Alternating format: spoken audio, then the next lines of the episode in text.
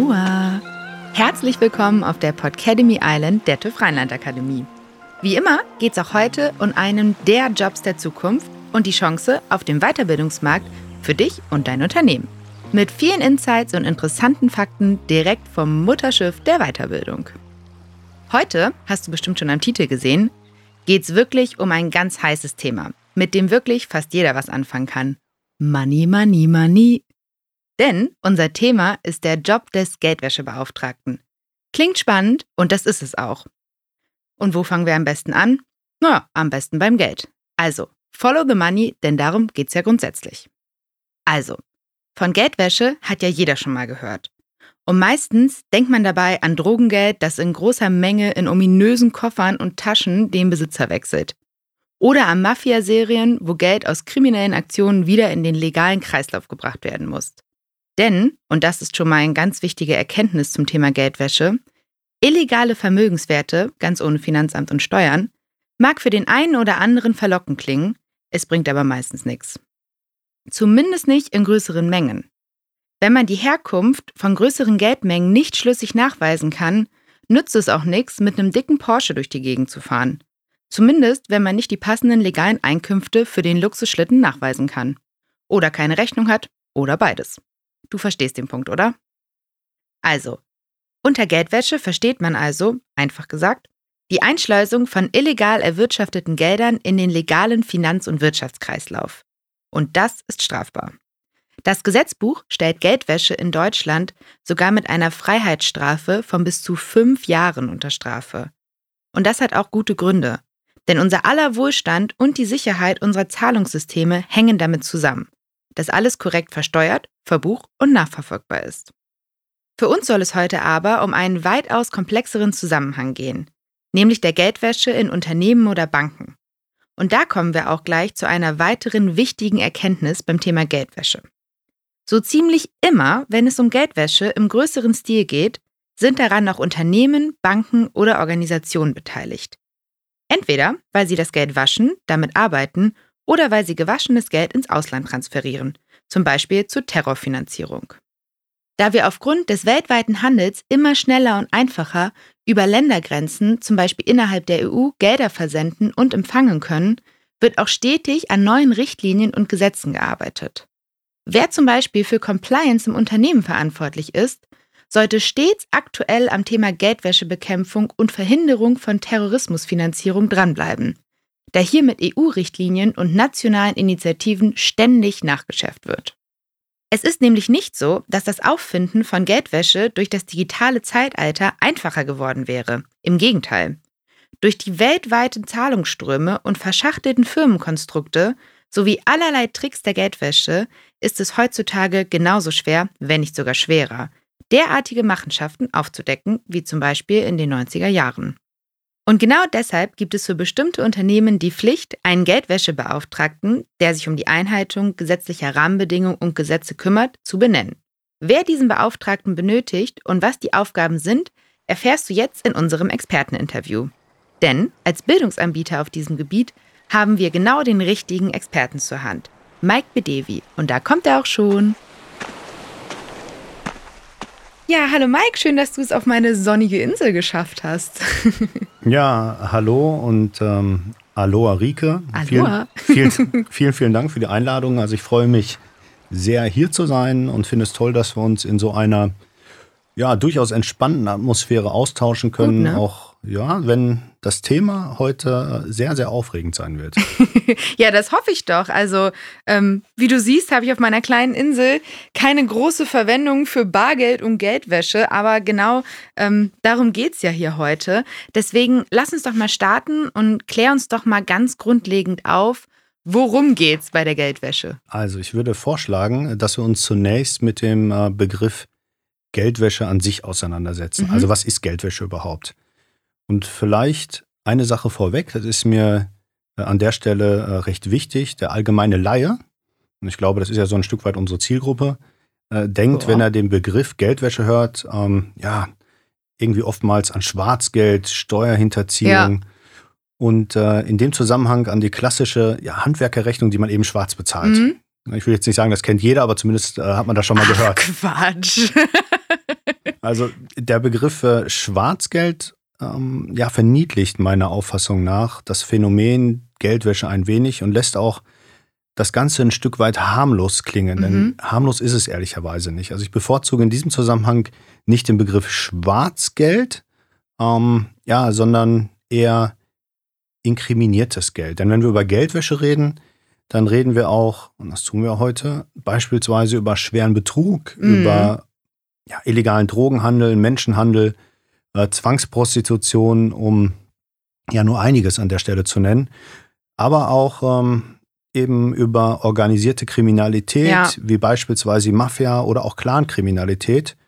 Und von daher ist der Begriff Schwarzgeld nicht ganz so passend. Mm, das muss man sich irgendwie auch mal so ein bisschen auf der Zunge zergehen lassen. Ne? Ich finde, wenn man sich mal so diverse Serien und Filme anguckt, ne, mhm. dieses ganze Geldwaschen wird ja auch oft irgendwie, das wirkt ja fast schon cool, ne? Wenn da irgendwelche Muddis das irgendwie drucken und danach äh, an den Mann und an die Frau bringen. So, aber es ist einfach, es ist kriminell und es ist überhaupt nicht erlaubt und es ist echt gefährlich, was du auch gerade die äh, Keywords, die du genannt hast, ne? Also ja, da stecken, stecken äh, wie gesagt, oftmals schwere Straftaten dahinter. Und ja. wenn es um den illegalen Waffenhandel, wenn es um äh, ja, manchmal auch illegalen Organhandel hm. und äh, Menschenhandel geht, ähm, dann wird es äh, ungemütlich. Ja, definitiv, definitiv.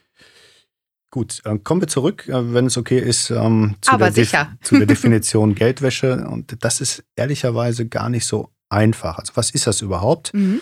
Und ähm, ich habe viele, viele, viele Bücher zu dem äh, Thema gelesen. Und obwohl die Geldwäsche an sich kein, kein junges Phänomen ist und in der Regel über, sagtest es auch eingehend, über die Landesgrenzen äh, hinweg betrieben wird, mhm. gibt es nach wie vor keine einheitliche und allgemeingültige internationale Definition von Geldwäsche. Mhm. Das macht das Ganze an der Stelle vielleicht auch ein Stück äh, interessant. Aber wir versuchen es trotzdem mal, ja. den Begriff Geldwäsche zu erklären. Wobei es ja letztendlich zwei Definitionsansätze gibt. Mhm. Und zwar einmal die ja, vielleicht nicht ganz so spannende, eher juristische ähm, äh, Erklärung.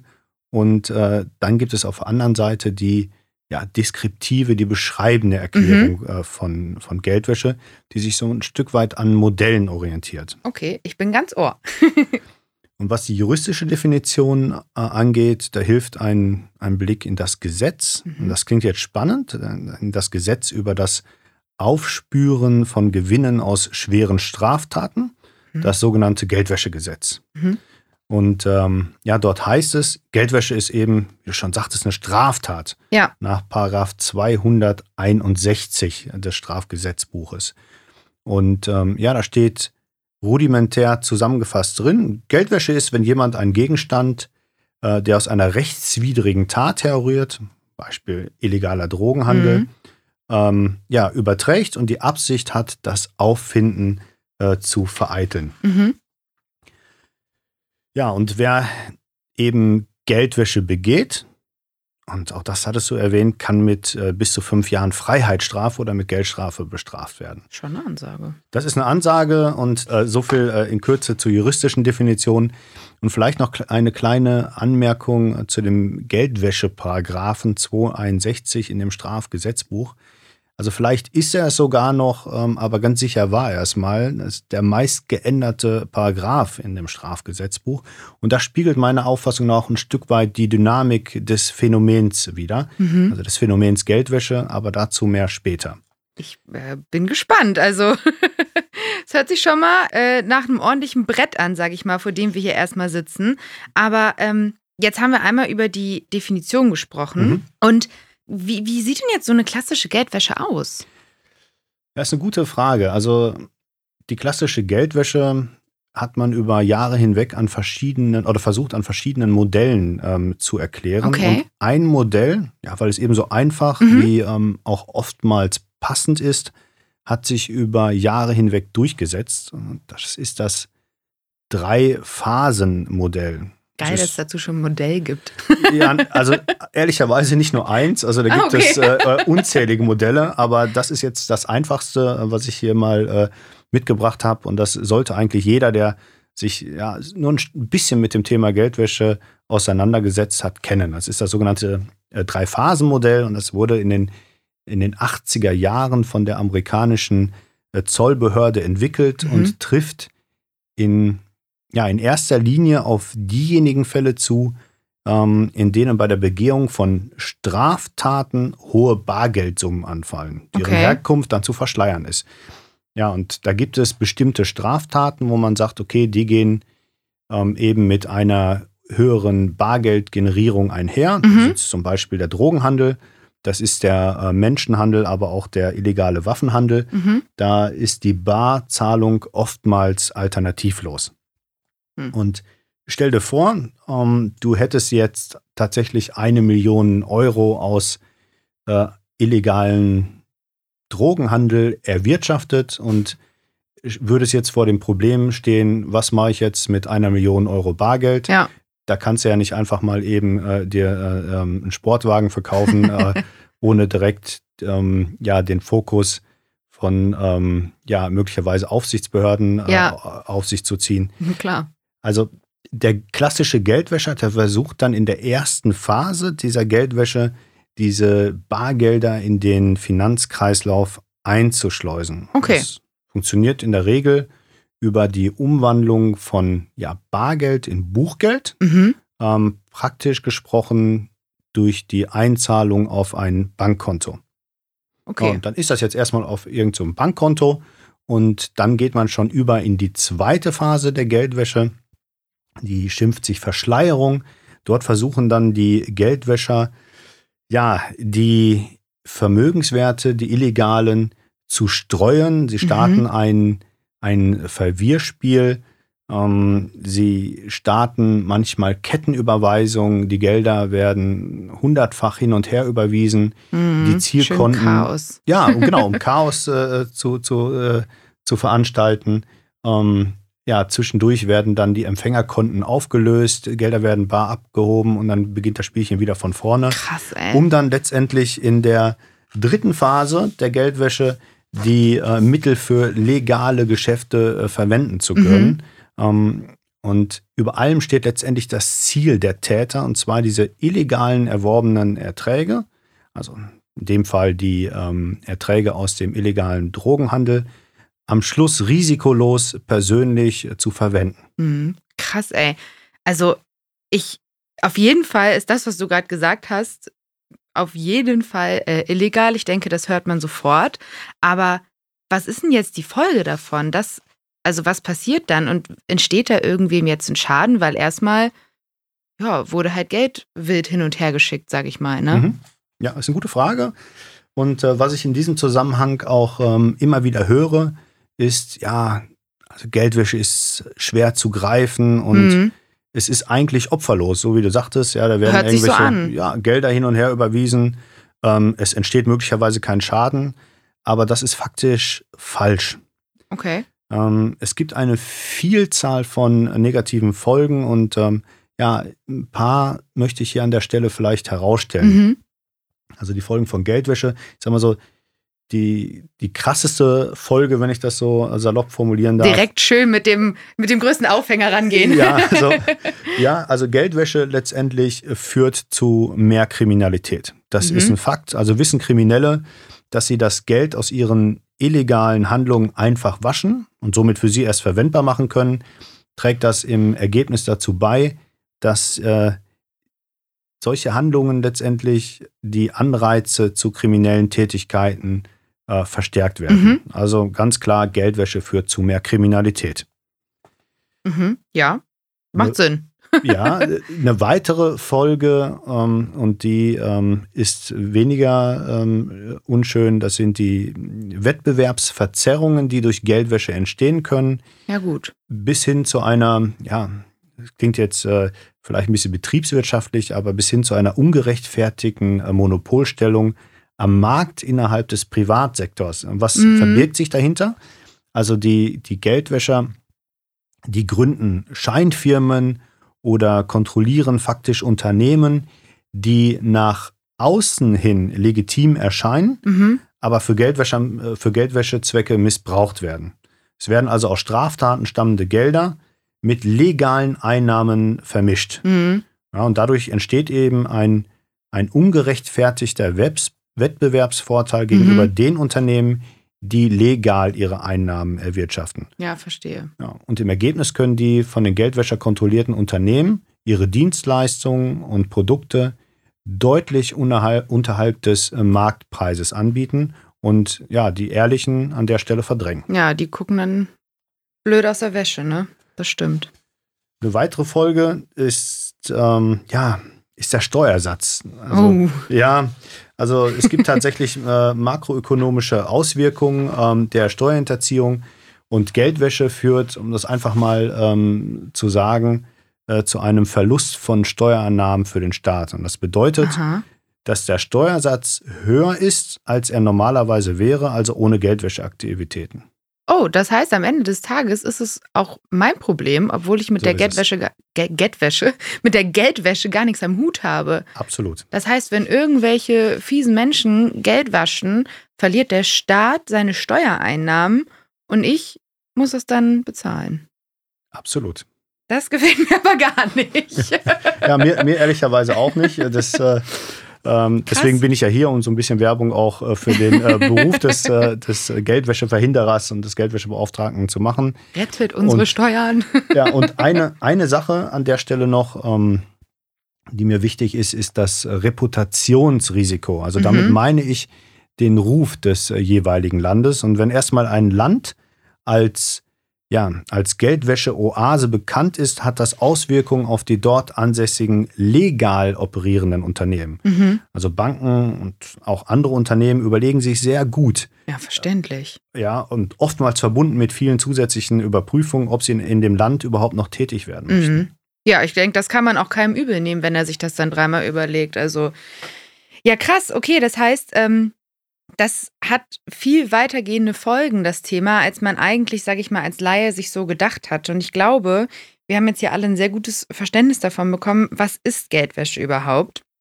Aber vielleicht können wir jetzt mal dazu übergehen, darüber zu sprechen, welche Unternehmen eben den von dir gerade erwähnten Geldwäschebeauftragten brauchen und was genau seine Aufgabe ist. Ja, machen wir ähm, sofort noch eine Sache, wäre mir an der Stelle wichtig. Oh, äh, ja, sorry, ich wollte ja, dich hier nicht nein, nein, abschneiden. Nein, um Gottes Willen. Also, ähm, über welche Summen reden wir hier? Mhm. Ja, also, das muss man sich mal äh, vor, vor Augen führen, ähm, welche Beträge da im Raum stehen. Äh, nicht nur national, sondern international, wenn wir über Geldwäsche reden. Ja, werden keine 6,50 sein. Das werden keine, keine 6,50 sein, aber es gibt, das muss ich an der Stelle leider auch sagen, keine valide Zahl weil wir uns, im, wenn wir über Geldwäsche reden, bewegen wir uns oftmals in einem Graubereich, mhm. wo es mhm. keine validen Statistiken gibt. Ich habe trotzdem mal zwei rausgesucht. Und ähm, weltweit, äh, so schätzt man, werden ja zwischen äh, 800 Milliarden bis hin zu 2 Billionen, ja, das muss man sich mal überlegen, US-Dollar gewaschen. Das sind ganz schön viele Sportwagen. Da, das sind ganz schön viele Sportwagen und äh, in, alleine in Deutschland werden jährlich 100 Milliarden Euro äh, gewaschen. Und äh, wenn du mich persönlich nach meiner eigenen Einschätzung fragst, äh, ich denke, ähm, die Beträge sind noch ein Stück weit höher. Wahrscheinlich, ne? Ja. Krass. Und die Frage, die sich natürlich dann aufdrängt, wenn man solche Summen hört, ähm, gerade mit Blick auf das heutige Thema, mhm. äh, was tut man letztendlich gegen Geldwäsche? Ja. ja?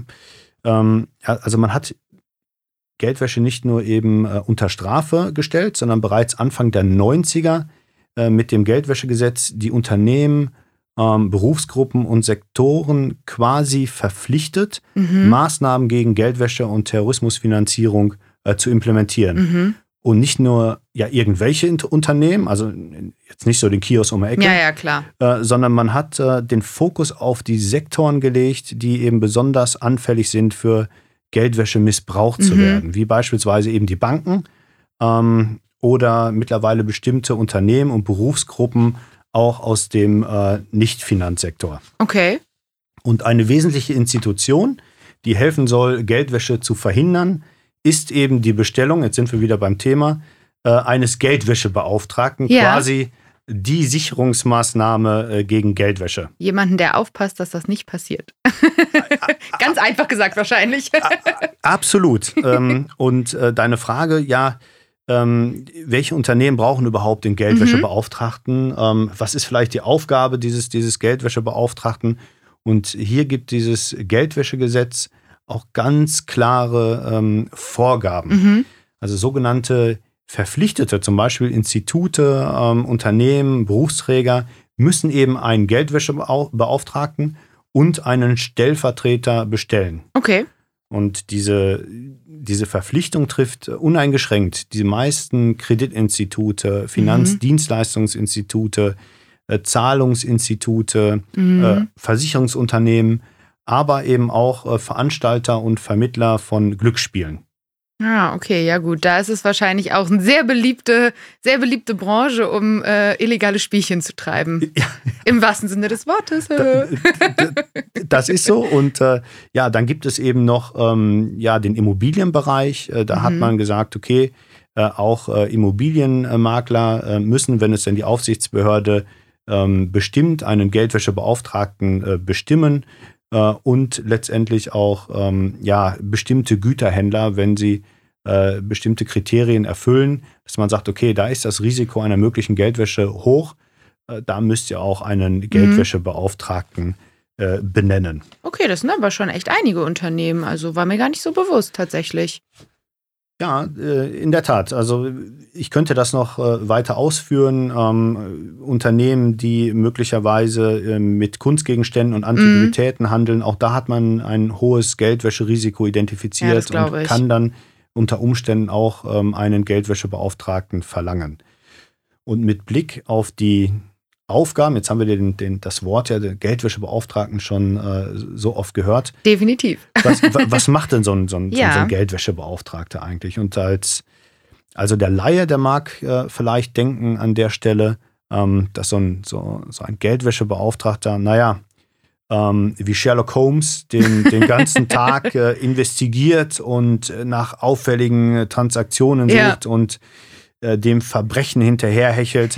ähm, naja, also das mit den auffälligen Transaktionen, das ähm, ist manchmal sogar der Fall, aber das Geldwäschegesetz gibt ja schon eine klare äh, Richtung vor. Was erlaubt ist und was nicht. Mhm. Ja, also der Geldwäschebeauftragte ist, ist insbesondere für die Einhaltung der geldwäscherechtlichen Vorschriften zuständig. Mhm. Ist also Ansprechpartner für, ähm, für die Strafverfolgungsbehörden. Er schreibt sogenannte Risikoanalysen eben in Bezug auf Geldwäsche. Er sensibilisiert die Mitarbeitenden in den äh, Unternehmen. Das geschieht in der Regel durch Schulungen. Mhm. Und äh, vielleicht das äh, Spannendste an der ganzen Stelle ist die Bearbeitung von sogenannten Verdachtsmeldungen. Uh. Ja, jetzt, jetzt wird es jetzt Jetzt wird's wird's heikel. spannend. Ja, also das ist auch eine der Hauptpflichten äh, des Geldwäschegesetzes und wird äh, oftmals als das ja, schärfste Schwert im Kampf äh, gegen äh, Uh. Geldwäsche bezeichnet. Ja, das ist letztendlich die Verdachtsmeldepflicht, äh, Uh. wonach ja, Verdachtsmomente, wenn sie denn entstehen im alltäglichen Mhm. Doing, äh, unverzüglich an die sogenannte FIU, FIU, und das ist die Financial Intelligence Unit, Mhm. ähm, hier in Deutschland zu melden sind. Die Okay. sitzt in Köln. Ähm, das ist die Zentralstelle für Finanztransaktionen. Fin okay, Das sind diese ganzen Zungenbrecher. Ja, was soll ich sagen? Fürchterlich, ja. Äh, Das ist die äh, Zentralstelle für Finanztransaktionsuntersuchungen. Mhm. Ähm, die untersuchen letztendlich die äh, Verdachtsmeldungen und die, FIU ist beim Zoll angesiedelt. Und Ah. vielleicht noch eine, finde ich, sehr interessante Entwicklung in diesem Zusammenhang. Wenn wir uns mal anschauen, wie viele Geldwäsche-Verdachtsmeldungen bei der FIU im Jahr 2011 eingegangen sind, dann sprechen wir hier über äh, 14.000. Oh, ja, ist aber ganz ordentlich, Das oder? ist schon ganz ordentlich. Das wird aber noch ordentlicher. Also 2016 waren es 46.000 mhm. und fünf Jahre später 300.000 Geldwäsche-Verdachtsmeldungen Oh. allein in Deutschland. Das heißt, die Bösewichte sind aktiv. Die, die sind sehr aktiv äh, ähm, und äh, die nach dem Geldwäschegesetz Verpflichteten, also diejenigen, die Geldwäsche melden, Mhm. die sind auch aktiv. Aber das ist ja auch gut so, ne? Das ist wunderbar. Also so genau so soll es ja im Prinzip auch sein.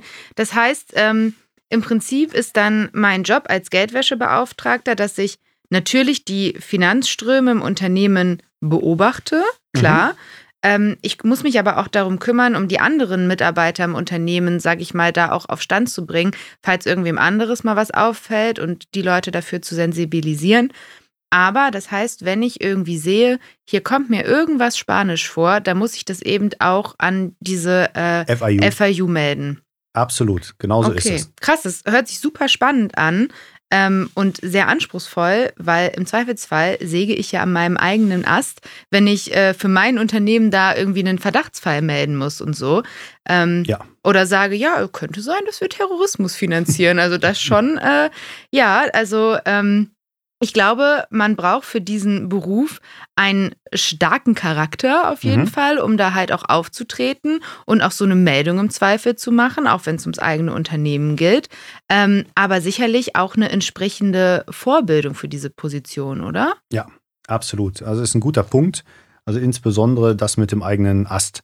Also der Gesetzgeber lässt den Geldwäschebeauftragten hier nicht im Regen stehen. Mhm ähm, und äh, hat hier so ein paar Regelungen ins Geldwäschegesetz okay. geschrieben. Also zum einen äh, ist die Position des Geldwäschebeauftragten auch geregelt.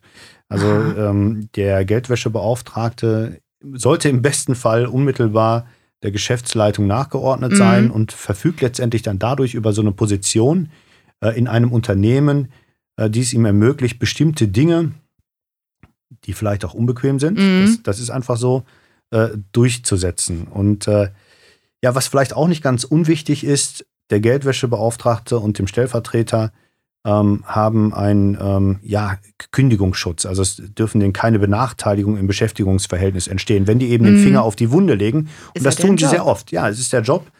Und ähm, ja, also nach Abberufung des, des Geldwäschebeauftragten mhm. oder eben des Vertreters darf man dem Geldwäschebeauftragten innerhalb eines Jahres nach Beendigung der Bestellung eben nicht grundsätzlich nicht kündigen.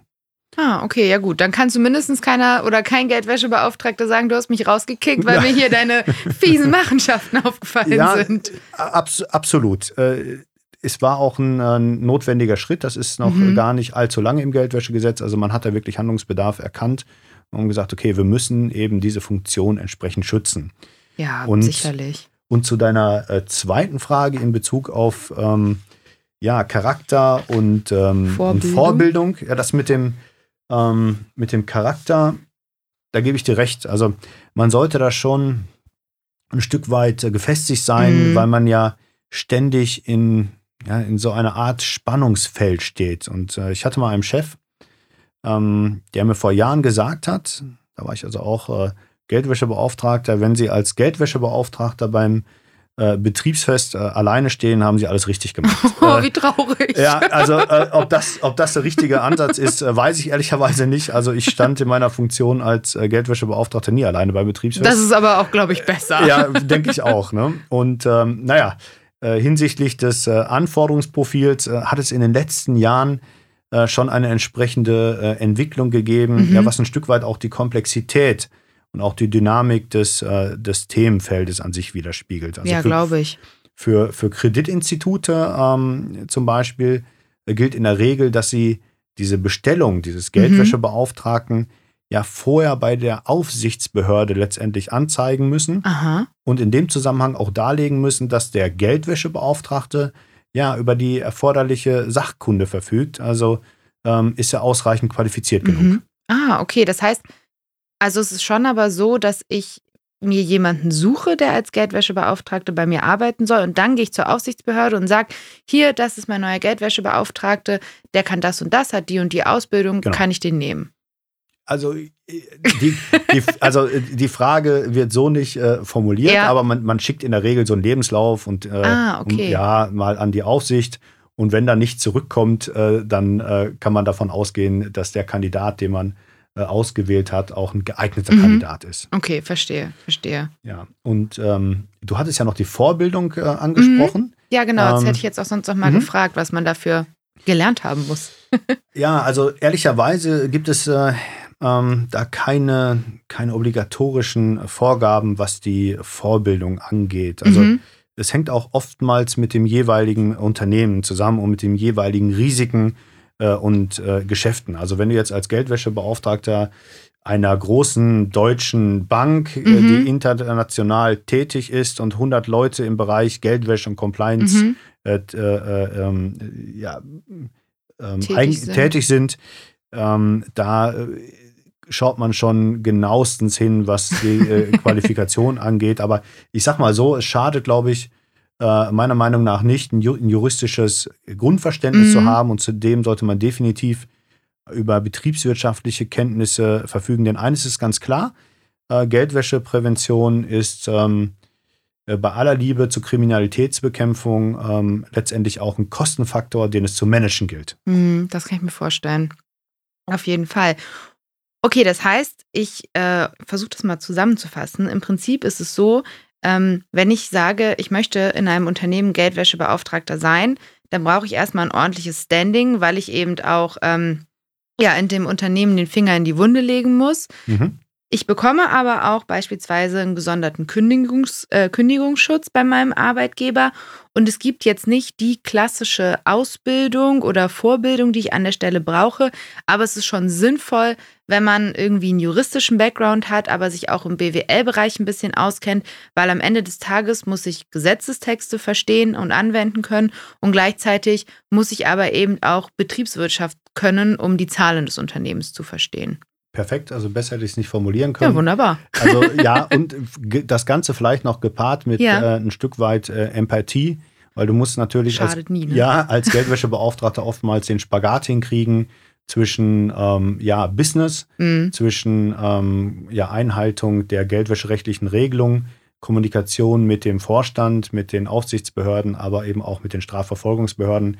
Und es ist unglaublich schwierig, äh, ja alle bei guter Laune zu halten. Ja, das glaube ich. Eigentlich sollte man beim Betriebsfest auch eher nicht alleine stehen, weil das zeigt ja, dass man sich mit allen Leuten gut versteht und dass alle äh, einem vertrauen, wenn man der Star der Party ist, sozusagen.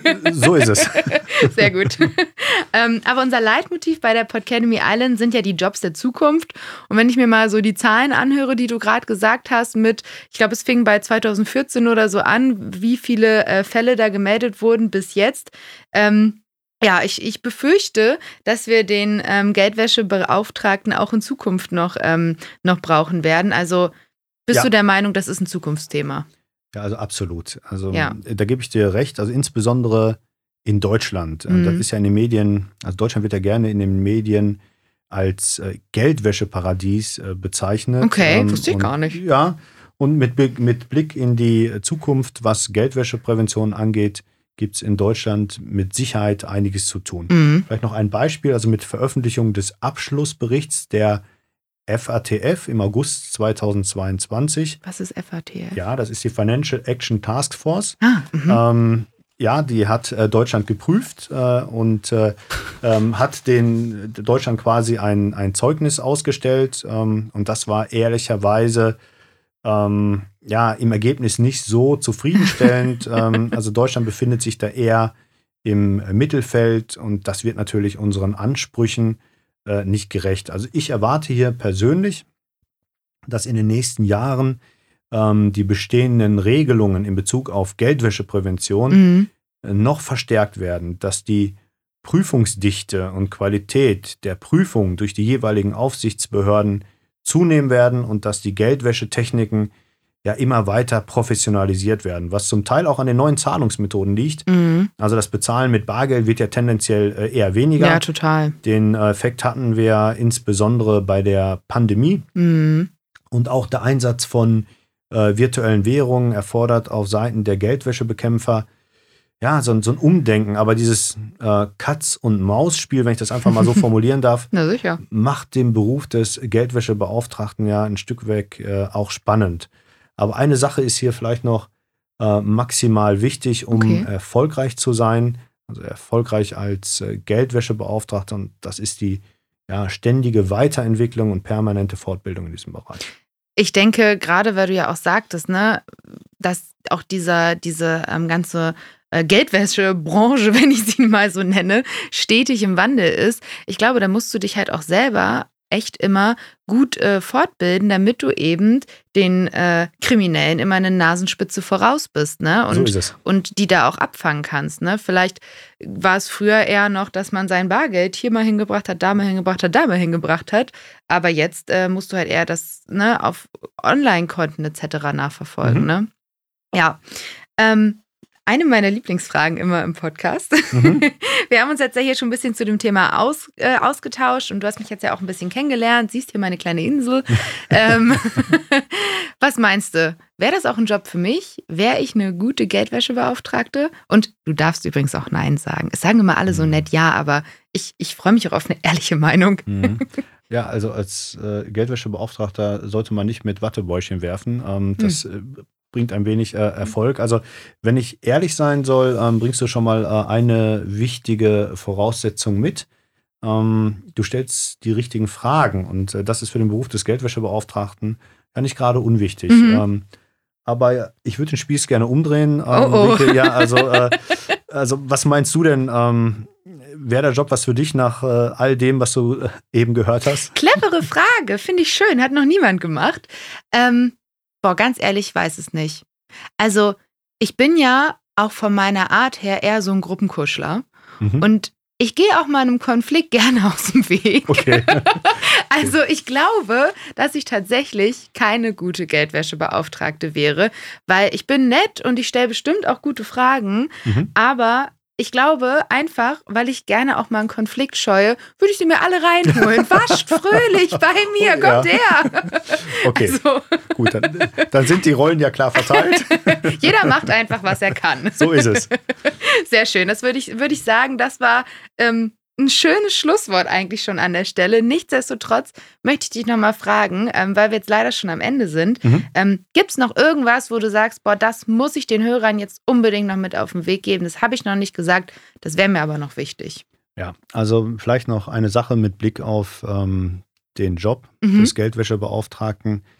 Ähm, der ist nicht ganz easy, muss ich, muss ich dazu sagen. Und auch für den, für den Job des Geldwäschebeauftragten, um, den, mal irgendwann ein, die Funktion des Geldwäschebeauftragten zu bekommen. Mhm. Ähm, das ist jetzt kein Job, den du direkt von der, äh, nach der Uni annehmen kannst, Mhm. sondern ich vergleiche das ähm, gerne mit dem, mit dem Kampf gegen Geldwäsche an sich. Mhm. Ähm, das ist jetzt kein kurzer Sprint, sondern äh, eher ein Marathonlauf. Und ähm, so sieht es ehrlicherweise auch, äh, was äh, den Job des Geldwäschebeauftragten angeht, aus. Aber das ist doch auch schon mal nochmal eine gute Aussage, ähm, dass es einfach etwas ist, wenn man in seinem eigenen Beruf schon ein paar Jahre gearbeitet hat und sagt, boah, jetzt nochmal in eine andere Richtung weiterbilden, dann Ja. wäre es was mit der Geldwäsche. Absolut. Sehr schön. Lieber Mike, vielen, vielen Dank für das nette Interview.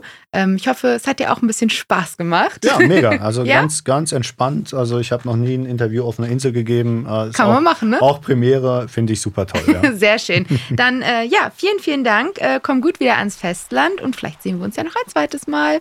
Würde mich freuen. Vielen Dank. Bis dahin, Bis ciao. dahin. Ciao, ciao.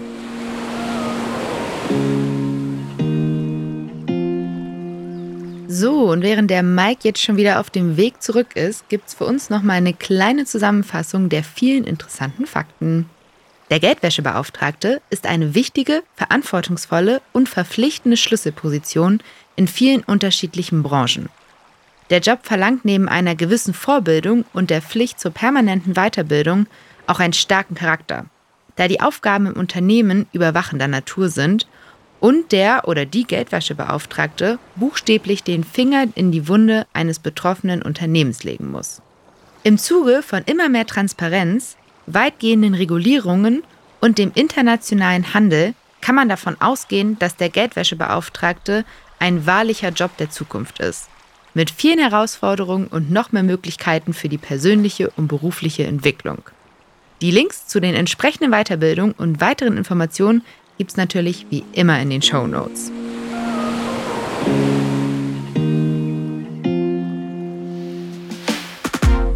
So, und das war's auch schon wieder für heute. Ich hoffe, die Folge hat euch gefallen und ihr habt nochmal einen anderen Blick auf das Thema bekommen. Weg von Mafia-Film und direkt rein ins Unternehmen. Wobei ich jetzt nicht weiß, ob das wirklich besser ist. Aber naja, wir hören uns auf jeden Fall beim nächsten Mal wieder. Und bis dahin könnt ihr, um keine Folge mehr zu verpassen, unseren Podcast schon mal abonnieren. Dankeschön. Also bleibt gesund und glücklich, eure Rike.